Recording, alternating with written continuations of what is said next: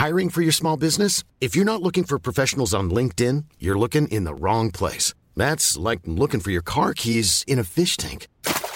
LinkedIn helps you hire professionals you can't find anywhere else, even those who aren't actively searching for a new job but might be open to the perfect role. In a given month, over 70% of LinkedIn users don't even visit other leading job sites. So start looking in the right place. With LinkedIn, you can hire professionals like a professional. Post your free job on linkedin.com slash people today.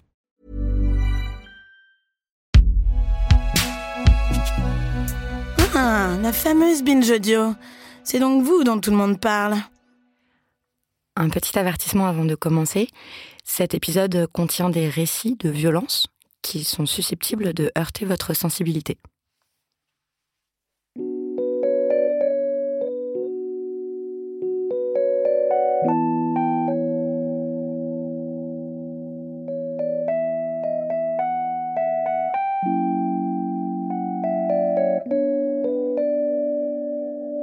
Nous sommes toutes et tous d'anciens enfants. Quand nous commençons nos premières histoires d'amour, à l'adolescence ou à l'âge adulte, nous n'arrivons pas le cœur vierge. Nous avons déjà reçu et donné de l'amour depuis notre naissance, depuis 10, 15, 20 ans. J'aurais besoin de toi. Notre première source d'amour au monde, ce sont les adultes avec qui nous grandissons. Le plus souvent, nos parents.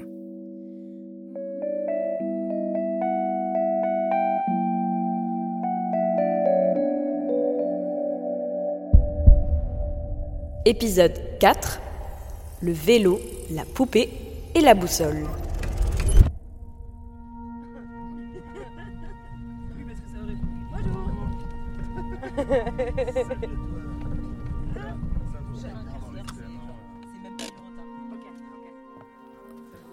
Dans les groupes de parole que j'ai organisés un peu partout en France, ce sont des questions que j'ai très souvent posées. Avec quel modèle de couple dans votre famille avez-vous grandi? Quelle influence vous pensez que cela a eu sur vos histoires d'amour par la suite? Ce sont ces histoires que vous allez écouter dans cet épisode. Et je vous encourage aussi, chers auditeurs, à poser ces questions autour de vous parce que très souvent les réponses sont étonnantes.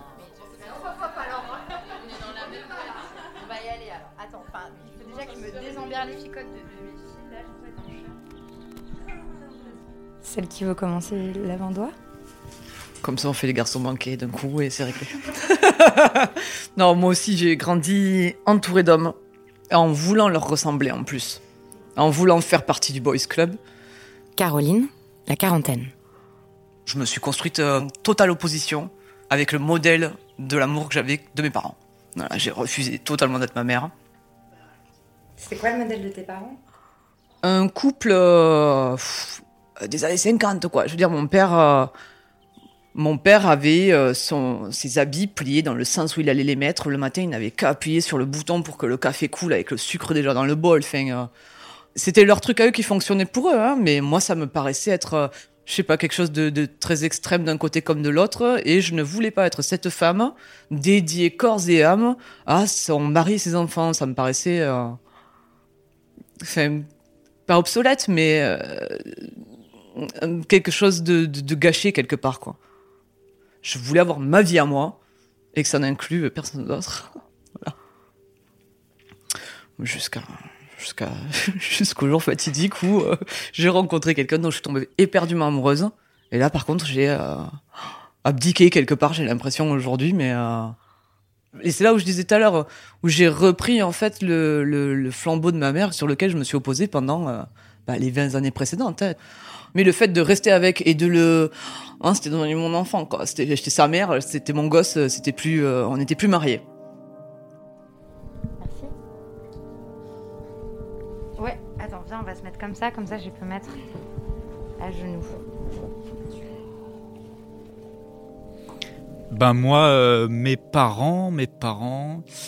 Milan, 33 ans. Ouais, je pense à quelque chose d'assez classique, quoi. Euh, mon père euh, avec un boulot très accaparant, quoi. Et ma mère, eh ben, euh, femme au foyer euh, en grande partie. et du coup à s'occuper de la maison et de nous consoler quand on, va mal. Et aussi mes parents, un autre truc que je pourrais dire, c'est que les relations amoureuses, le sexe, c'était des sujets presque totalement tabous.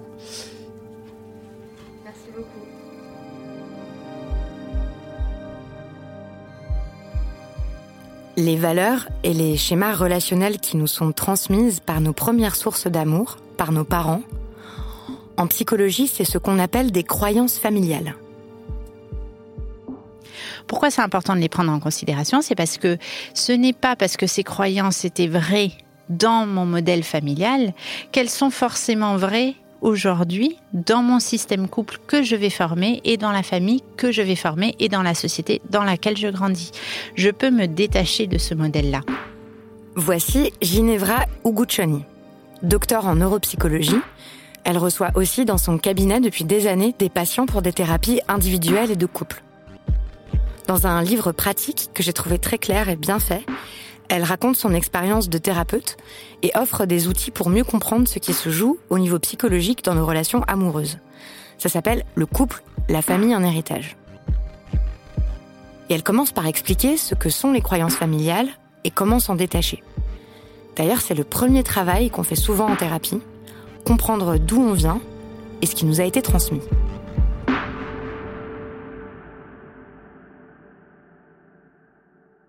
Je conscientise que si je me comporte de cette façon, c'est aussi en grande partie parce que j'ai cette croyance-là. Et cette croyance-là, je l'ai parce que on me l'a transmise de ma famille. Alors je peux rien y faire, on me l'a transmise, c'est tout. Mais je peux y travailler pour pouvoir m'en détacher, pour pouvoir la critiquer, pour pouvoir comprendre si elle est bonne pour moi aujourd'hui. Dans ce cas, très bien, c'est fonctionnel ou si elle est dysfonctionnelle pour moi aujourd'hui parce qu'elle m'empêche d'aller de l'avant, parce qu'elle me paralyse dans certains blocages de relations, parce qu'elle m'empêche d'être heureux, heureuse. Et voilà, donc l'important, c'est là, c'est de pouvoir s'en détacher. Dans son ouvrage, Ginevra Uguccioni explique aussi que la première croyance avec laquelle nous grandissons toutes et tous, par nécessité, c'est que les adultes qui nous élèvent nous aiment. Et ça, ça a été une révélation pour moi. Quand on est enfant, est-ce que ça veut dire qu'on a besoin de croire que nos parents nous aiment, quelle que soit la façon dont ils nous traitent Mais pourquoi On ne peut pas vivre sans être aimé quand on est enfant. C'est pas possible. C'est impossible. On a tous besoin d'être aimés, même nous adultes. On ne peut pas vivre seul. On a besoin d'être accompagné. Ça fait partie des besoins. On a besoin d'être aimé. Donc pour ça, chez un enfant, dans la construction de soi, il a besoin de se sentir aimé. C'est une, une, base de construction d'identité, de sécurité affective. Même les quand enfants. Cet amour n'existe pas Oui. Même quand cet amour est maltraitant, même quand cet amour n'existe pas, les enfants n'ont pas cette capacité de remettre en question. Et c'est tout ça le problème. C'est que justement, donc, ça va développer des croyances négatives sur soi. C'est la seule façon que l'enfant se l'explique. Donc, c'est je ne mérite pas assez, je ne suis pas assez bien, je suis quelqu'un de, de mauvais, je suis quelqu'un de pas bien je ne mérite pas d'être aimé, euh, je ne suis pas capable d'être aimé. Vous voyez, ces croyances négatives-là. Donc ça veut dire que an, pour grandir, on a besoin de croire qu'on est aimé. Oui, c'est ça. Mais ça ne veut pas dire qu'on est aimé. Ça ne veut pas dire qu'on est aimé, non, malheureusement pas. Ou alors on est mal aimé. Ou pas aimé dans cas d'abandon, ou mal aimé en cas de maltraitance ou de négligence, négligence ou voilà, maltraitance euh, psychique aussi. Hein verbal, pas seulement physique, hmm, bien évidemment. D'accord? Je ne peux pas avancer en étant enfant, malheureusement. En étant adulte, c'est très différent. Mais les enfants, malheureusement, n'intégreront jamais la croyance moi, je suis quelqu'un de bien, ça n'a rien à voir avec moi, c'est lui ou elle, d'accord, le papa ou la maman, qui est quelqu'un de, entre guillemets, mauvais, parce qu'il n'est pas capable de m'aimer. Ça, c'est pas possible chez les enfants. Jamais, parce que les enfants ne remettent pas en question l'amour qu'ont pour eux leurs parents. Donc forcément, il va devoir se le justifier autrement.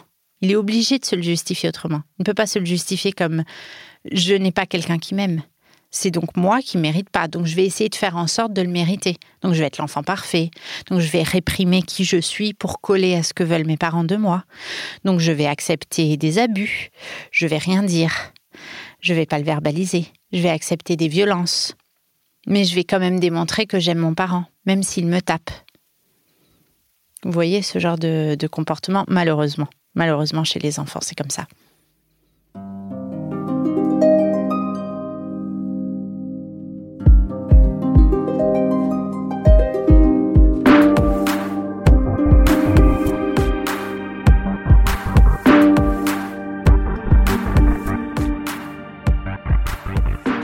C'est-à-dire qu'on apprend d'abord à reconnaître l'amour à partir de celui qu'on a reçu enfant.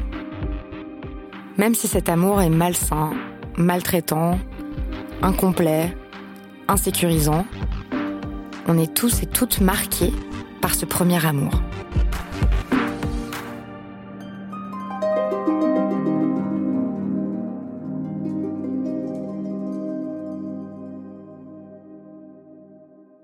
C'est ce que m'a raconté Aurélie, la trentaine. Euh, alors moi, ça a été, euh, j'ai grandi euh, dans un milieu de mal dominant, mais tous les hommes de ma famille sont des gendarmes. Et voilà, c'est les pères de famille. Et ils le disaient eux-mêmes. Donc c'était les les, euh, les, les, les, mâles de, de, la maison.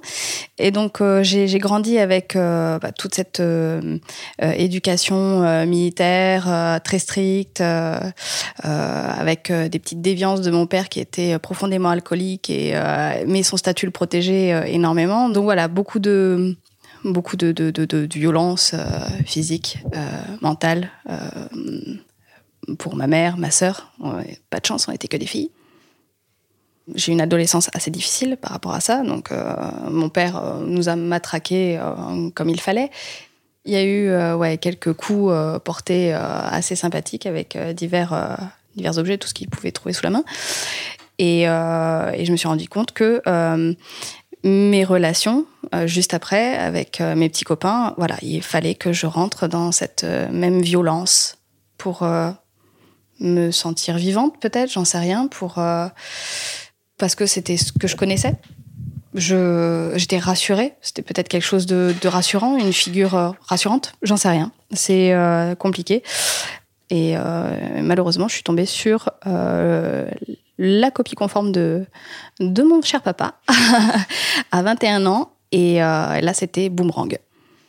C'est-à-dire? Euh, c'était c'était rabaissé euh, au rang de, petite de petite fille quoi t'obéis et puis tu euh, tu te tais sois belle et tais-toi c'est un petit peu c'est un petit peu ça quoi sois sage sois sage sinon je te fous une rouste Là, la violence physique, c'était récurrent. Donc, euh, ouais, ça, c'était, c'est non, quoi. C'est non. C'était. Je donne un exemple. Hein, ça va être un petit peu, un petit peu costaud. je fumais en cachette. J'avais plus le droit du jour au lendemain de fumer. Donc je planquais mon paquet de cigarettes et je fumais en cachette. Comme une petite fille euh, planquerait son, son, son, paquet de cigarettes à son papa, quoi. C'est euh, un peu ça.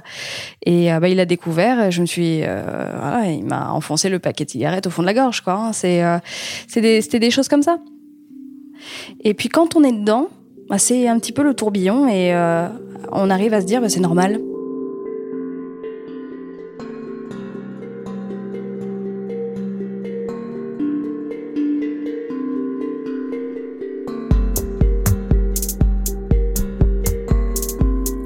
Vertigineux.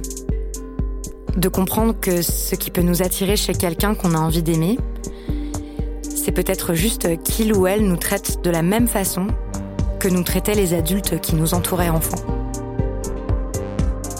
Quelle que soit la façon dont ils le faisaient, nous étions en quelque sorte obligés de reconnaître ça comme de l'amour. Et donc, quand il y a eu de la violence ou de la négligence, notre boussole interne est bousillée, très jeune.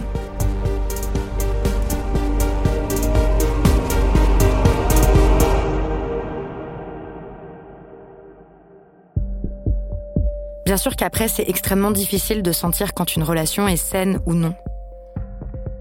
Et c'est injuste de faire comme si c'était de notre seule responsabilité. Là, je pense à ces phrases insupportables qu'on entend parfois ou dont on se convainc aussi. Pourquoi elle tombe toujours sur des connards? Elle doit aimer ça au fond. Elle fait exprès ou quoi? C'est pas de notre faute quand notre boussole est bousillée. Mais on peut, j'en suis persuadée, avec l'aide, l'amour, l'écoute des autres, des professionnels parfois, la réparer. On n'est pas condamné à la répétition. je me suis réveillée. J'ai pris du recul par rapport à tout ça et je me suis dit waouh. euh, donc tout ça, toute mon enfance, ça m'a fait euh, aboutir à cette relation-là. Enfin, je pense. Ça, c'est mon analyse. Mais euh, depuis, ça fait quatre ans, je suis plus avec euh, ce- cet homme-là. Bah, ça a totalement changé. J'ai pris un virage et j'ai compris que c'était c'était pas pour moi. Mais aujourd'hui, comment rebondir avec tout ça, toutes ces failles? Ça, c'est la question. Et je cherche encore les réponses. Et euh, je pense que ça va être, euh, ça va être un petit peu long.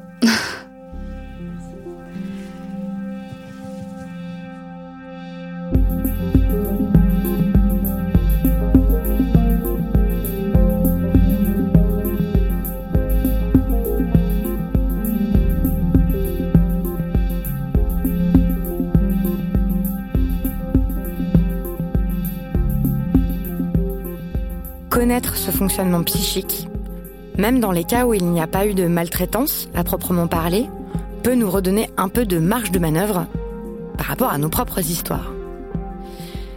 Par exemple, moi, j'ai eu un père qui ne s'intéressait pas vraiment à ce que je faisais, qui était euh, absent, distant et très souvent moqueur.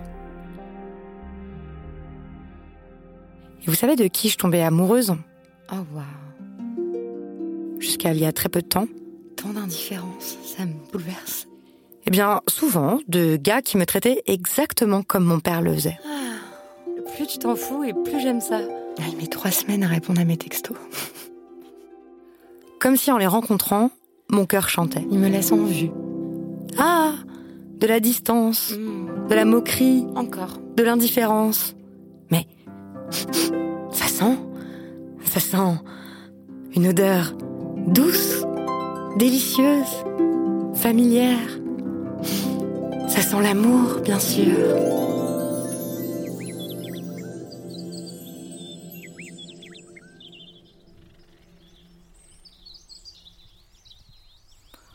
En regardant, en imitant nos parents et les autres autour de nous, nous apprenons encore bien d'autres leçons. Et l'une des plus importantes, bien, c'est le genre. On apprend qu'il y en a deux, et seulement deux, le féminin et le masculin, avec des rôles bien définis pour chacun. Je te pose la même question. Avec quel euh, modèle toi t'as grandi? Comment c'était chez toi? Euh, C'est quoi les images que t'avais des relations amoureuses? En tant que mec Eh ben, j'ai été élevé comme un petit garçon. euh, j'ai une sœur et euh, je pense qu'on n'a pas été élevé tout à fait pareil. Xavier, la cinquantaine. Mes deux parents euh, travaillaient, étaient agriculteurs.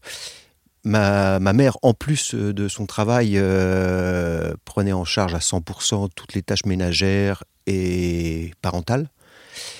Il y a l'image un peu cliché quoi, de, de, euh, ma mère qui, qui s'occupe de, de tout et mon père qui lit le journal. Quoi. Eh ben, merci beaucoup. Est-ce que tout le monde entend bien Ouais Ok. Euh, moi, plutôt, quand j'étais gamine, j'étais une petite grosse qui avait pas trop de pognon. Sarah, 26 ans. Le fait que mon père était un gros miso euh, qui a pas permis l'accès à plein plein de trucs et que j'avais mon frère à côté qui pouvait faire tous ces trucs-là. Bon, je pense que ça a fait que j'avais pas confiance en moi. euh. Qu'est-ce que ton frère avait le droit de faire et que toi t'avais pas le droit de faire? Mon frère il pouvait sortir de la maison, il a pu passer son BSR, il pouvait faire du vélo, il pouvait aller voir des potes, il pouvait ramener des gonzesses à la maison, travailler dans l'atelier, il pouvait avoir la télécommande de la télé quand on était en famille. Il pouvait vraiment faire plein de trucs que... Puis bon, moi, du coup, euh, j'ai développé une espèce de maladresse exceptionnelle. Alors, du coup, j'avais une espèce de cercle vicieux de maintenant, elle va forcément se faire écraser sur la route et tomber de son vélo si elle sort. Et bon, voilà. Et du coup, j'ai eu accès, j'ai eu vraiment pas accès à plein de trucs. Et tu voulais faire quoi toi? Je sais pas, moi, je voulais euh, faire du vélo dehors, euh, je voulais. euh, Ah, si, il y avait un truc où Mon père est musicien, mon frère faisait de la musique, moi je faisais de la danse. Je voulais faire de la danse, mais la danse, mon père le méprisait hyper fort alors qu'il favorisait la musique. Et du coup, ça a joué des trucs aussi là-dedans où je pense qu'un truc que j'aurais, qui me tenait vraiment à cœur, c'était de pouvoir faire les choses qui me plaisaient comme moi je le voulais et que ça, c'était pas autorisé. Et que du coup, j'avais pas le droit de faire la danse, j'avais pas le droit d'aller voir mes copines. J'étais pas autonome, je voulais être autonome comme mon frère l'était. Et ça, j'avais pas le droit. Ok. Ouais.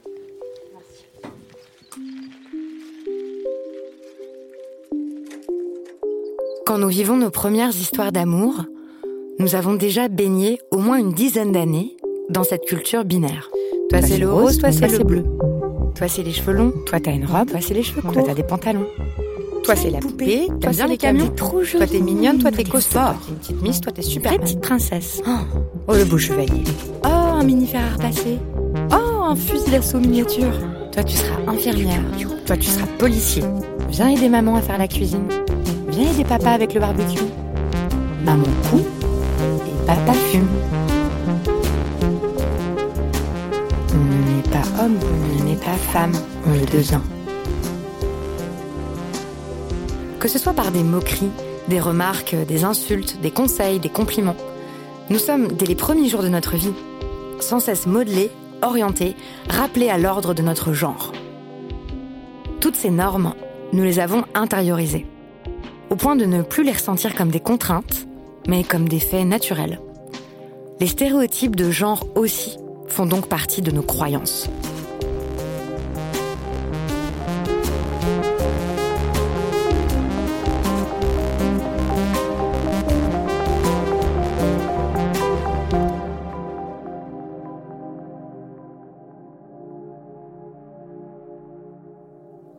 Il y a, y, y a, autre chose aussi qui me vient à, l'esprit, quoi. C'est la, la, magie que la table est prête. Euh, il y, a, y, a y a des super plats préparés. Euh, le, le, linge est plié dans l'armoire. Euh, tout est propre. Et en fait, c'est comme par magie. Personne n'a vu ma mère faire ça. pourtant, c'est elle qui, qui, a, fait tout ça. Mais c'est non seulement euh, mon père ne participait pas à toutes ces tâches, euh, mais euh, moi non plus, même en grandissant, quoi. J'ai jamais fait la vaisselle, j'ai jamais préparé un, repas, j'ai jamais passé un coup de balai chez mes parents. Peut-être que ces récits vous semblent refléter des situations marginales. Beaucoup ont l'impression que l'égalité des sexes, c'est une question réglée dans ce pays que les nouveaux compagnons n'ont rien à voir avec les vieux patriarches qui mettaient les pieds sous la table. Mais les chiffres sont formels.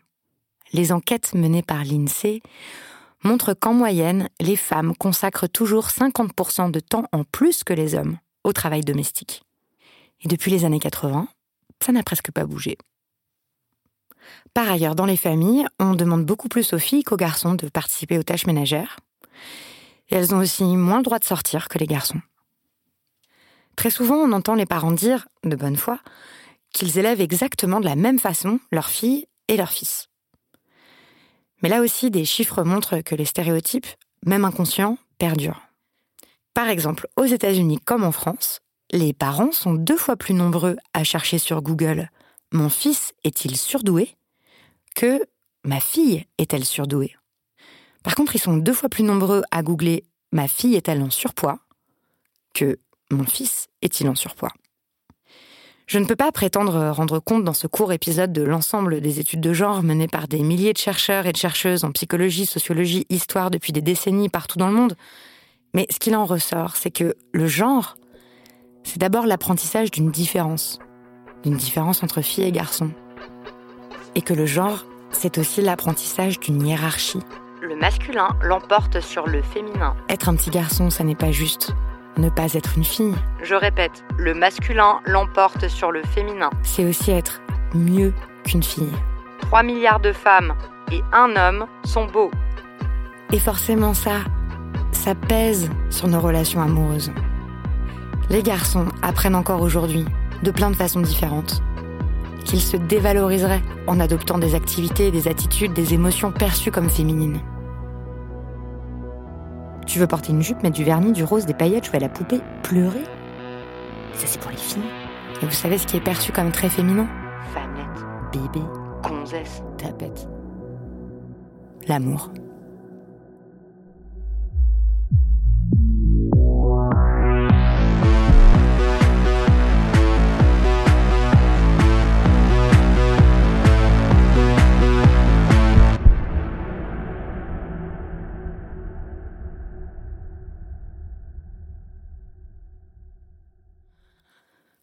Dans sa thèse de sociologie, le chercheur Kevin Dieter a mené une enquête approfondie sur l'apprentissage des sentiments amoureux et amicaux chez les enfants.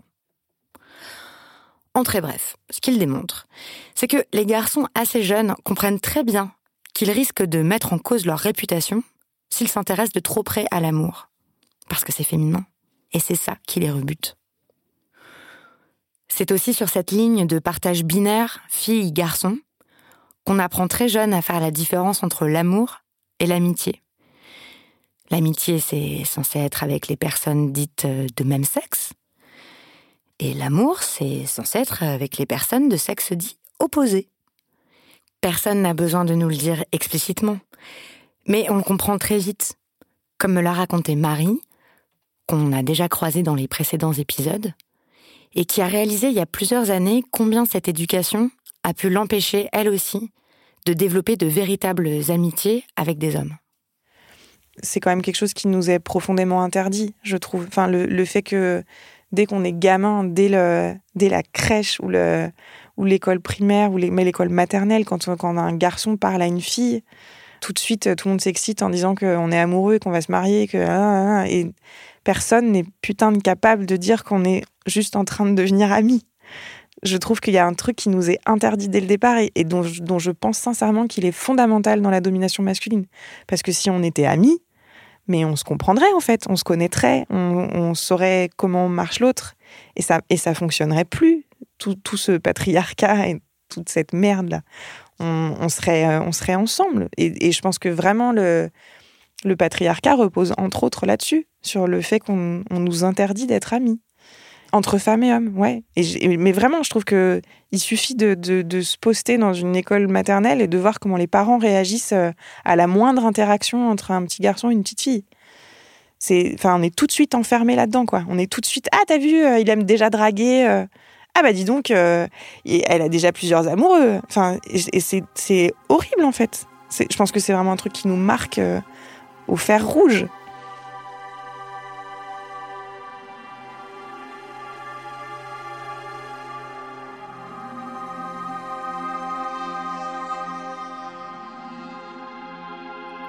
Il y a les attitudes des adultes, et puis les histoires qu'on nous raconte dans les médias ou dans les fictions, ou plutôt celles qu'on nous raconte pas. Où sont les exemples d'amitié fille-garçon Où sont les histoires de famille et de couples non hétérosexuels? Pourquoi ça nous semble acceptable ou mignon de faire des blagues sur l'attirance des petits garçons pour les filles alors que ça mettrait tout le monde tellement mal à l'aise si quand deux petits garçons s'entendent bien, on disait ⁇ Ah ben on va les marier !⁇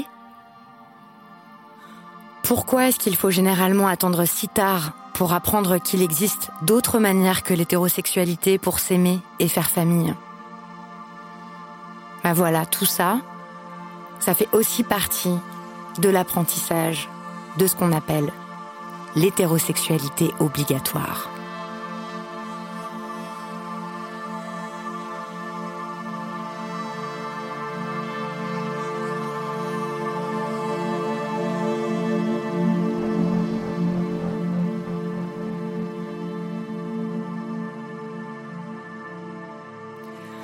Heureusement, tout ce qui s'apprend peut aussi se désapprendre.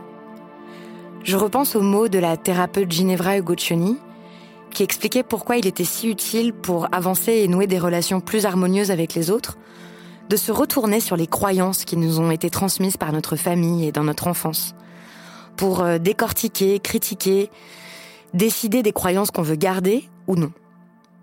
Parfois, on se moque des gens qui vont chez le psy, entament des thérapies. On entend que c'est nombriliste, égocentré, que ce serait prise de tête. Mais je me dis que s'engager dans des démarches d'introspection, de réexamen de nos croyances, qu'on le fasse tout seul, en couple ou en groupe, accompagné par des professionnels ou non, de faire ce qu'on appelle un travail sur soi, eh bien parfois c'est aussi un travail politique. Et donc, l'une des façons d'œuvrer à cette révolution romantique. Thank you.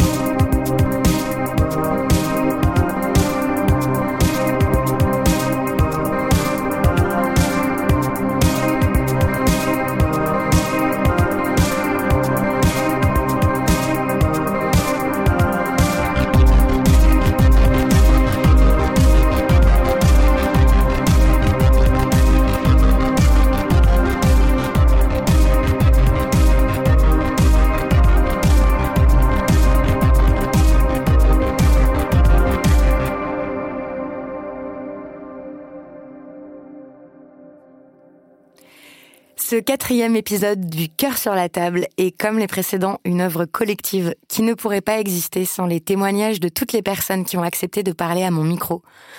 Merci donc pour cet épisode à Xavier, à Milan, Sarah, Aurélie, Caroline, Marie et à la thérapeute Ginevra Ugoccioni. Je rappelle le titre de son livre, donc je vous conseille la lecture, Couple, la famille en héritage, c'est paru aux éditions Larousse.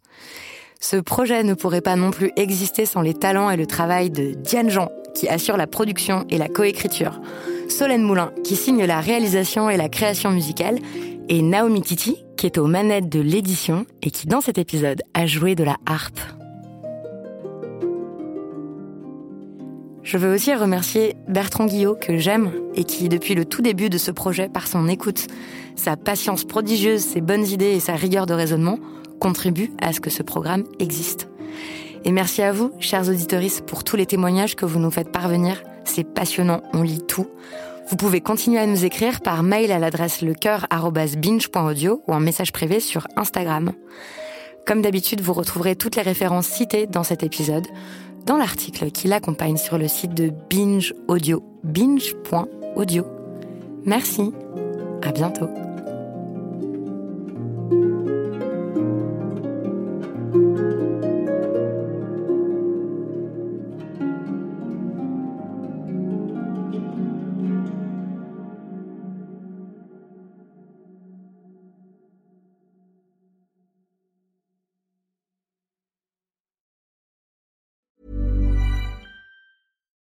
Deserves the best, and there's no better place to shop for Mother's Day than Whole Foods Market. They're your destination for unbeatable savings, from premium gifts to show-stopping flowers and irresistible desserts. Start by saving 33% with Prime on all body care and candles. Then get a 15-stem bunch of tulips for just $9.99 each with Prime. Round out Mom's menu with festive rosé, irresistible berry chantilly cake, and more special treats. Come celebrate Mother's Day at Whole Foods Market.